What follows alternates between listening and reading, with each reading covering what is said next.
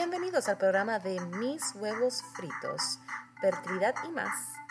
Hola y bienvenidos al podcast de Mis Huevos Fritos. Yo soy tu host Adriana.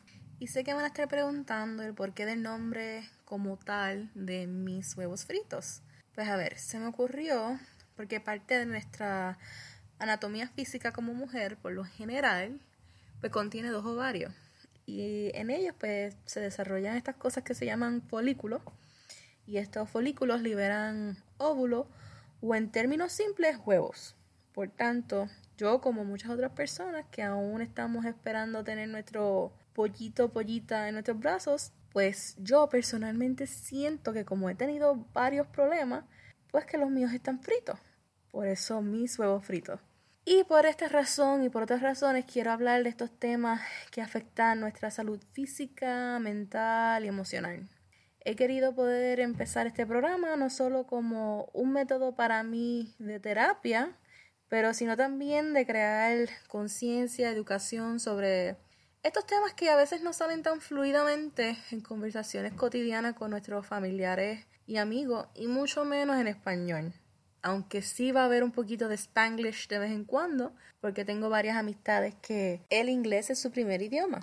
Pero mi objetivo es poder tener conversaciones sobre fertilidad, sobre sexo, sobre reproducción asistida, pérdidas de embarazo, lo que sucede antes, durante y después y cuando uno está en esta travesía. Como brevemente mencioné ahorita, también quiero discutir enfermedades que afectan la fertilidad, como lo es la endometriosis, PCOS, mutaciones genéticas como lo son el MTHFR, y también la deficiencia de vitamina D, que es muy común en el puertorriqueño y el latino. Enfermedades que afectan los embarazos, como lo es los niveles de la progesterona bajita, la preeclampsia, diabetes gestacional. Enfermedades que ponen en riesgo a personas para tener un futuro embarazo, un futuro bebé, infertilidad secundaria, infertilidad después de haber tenido un bebé, la depresión y ansiedad postparto o también la depresión y ansiedad que una persona que haya enfrentado infertilidad esté pasando durante el embarazo.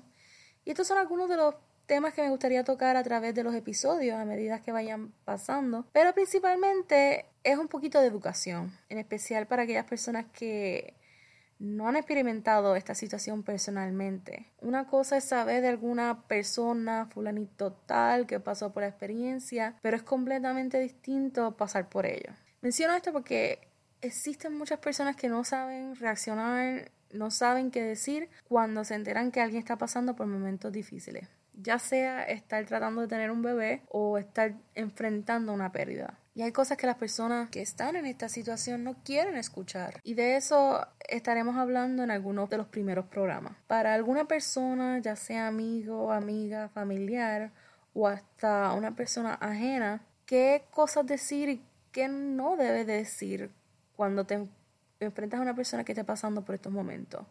Y para ellos que están pasando, como dicen por ahí, están meneando la olla y saben lo que hay en el caldo, ¿qué tú puedes decir y cómo puedes responder cuando cierta persona te dice ciertos comentarios?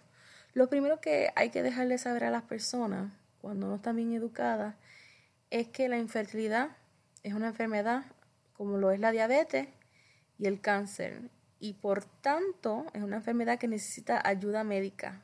No es que se alivie por uno simplemente relajarse o seguir los pasos que el primo de la cuñada del amigo mío siguió. Por otro lado, hay que también hablar sobre las pérdidas de embarazo o la pérdida de un bebé, porque es igual de doloroso que la pérdida de un padre, una madre, unos hermanos, unos amigos, un ser querido, y no importa las semanas de gestación, ya sean 5, 12, 20, 30, 40 semanas, hay que reconocer la existencia de ese bebé para esa familia. Y hay que coger con mucha cautela las palabras de aliento que se vayan a dar. Porque es importante y porque es tan difícil, pero importante hablar sobre estos temas. Porque una en ocho parejas tienen problemas para concebir, para quedar embarazados o mantener un embarazo. Y 15 a 20% de los embarazos terminan en pérdida.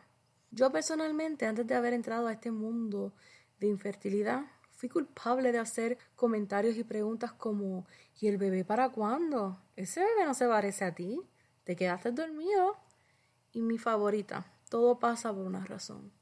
sin saber, sin entender cuán doloroso esas palabras pudieran ser. Tengo como meta poder conocer muchas personas con las cuales pudiera y quisiera conversar. Quiero poder entrevistar profesionales de la salud, aprender términos correctos e inclusive cómo se diría en español, porque hay muchos acrónimos en este mundo de infertilidad especialmente la jerga en inglés, como lo es el BFP, Big Fat Positive, que es resultado positivo en una prueba de embarazo casera, o lo que es un beta, que es la prueba de embarazo en sangre. Y de nuevo, quisiera hacer este esfuerzo de hacer estas conversaciones en lo más español posible, aunque habrá un poquito de spanglish como creo que he mencionado antes. Pero más importante aún para mí es poder conectar con otras mujeres y otras parejas, otras personas que hayan pasado por una travesía, como le digo yo, que esto es un viaje, un viaje dificilísimo, y que entre nosotros podamos compartir estos retos, estos consejitos para permanecer cuerdos y compartir los resultados. Me encantaría poder conversar con alguna persona que haya tenido un final feliz a través de una travesía corta, pero la realidad es que el final feliz de muchas personas es totalmente distinto. Para muchos llegar al bebé concebido por manera un poquito más fácil,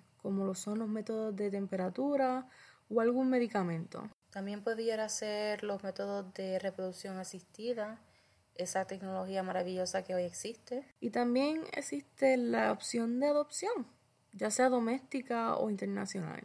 O simplemente elegir una vida sin hijos. Y cabe recalcar que cualquiera de estos destinos son importantes para poder conversar y poder hablar porque son decisiones que no son fáciles. Y lo más importante es nuestro bienestar físico, mental y emocional. El punto de este programa es que si estás pasando por esta situación de fertilidad, infertilidad o pérdida, estemos lejos, estemos cerca, puedas escuchar alguna experiencia, alguna conversación e identificarte y decir, no estoy sola, yo no estoy solo, y que ojalá, ojalá te animes a hablar y que la distancia no sea un límite. Una de mis citas favoritas es la que dice que las historias nunca contadas nunca sanan. Créanme, que poder hablar de este viaje, de lo que me ha pasado, me ha mantenido un poco más cuerda aunque aquí sigo con mi huevo frito. Y ojalá, ojalá que a medida que los episodios vayan pasando, yo pueda compartir alguna historia de éxito mía o de otras personas y poder escuchar muchos finales felices. Gracias por sintonizar y en el primer episodio van a estar escuchando sobre gran parte de mi viajecito. Si quieren contactarme, participar del programa o hacer alguna pregunta, me pueden conseguir a través de Instagram por arroba traveling to baby o Facebook en la página de mis huevos fritos. Hasta pronto.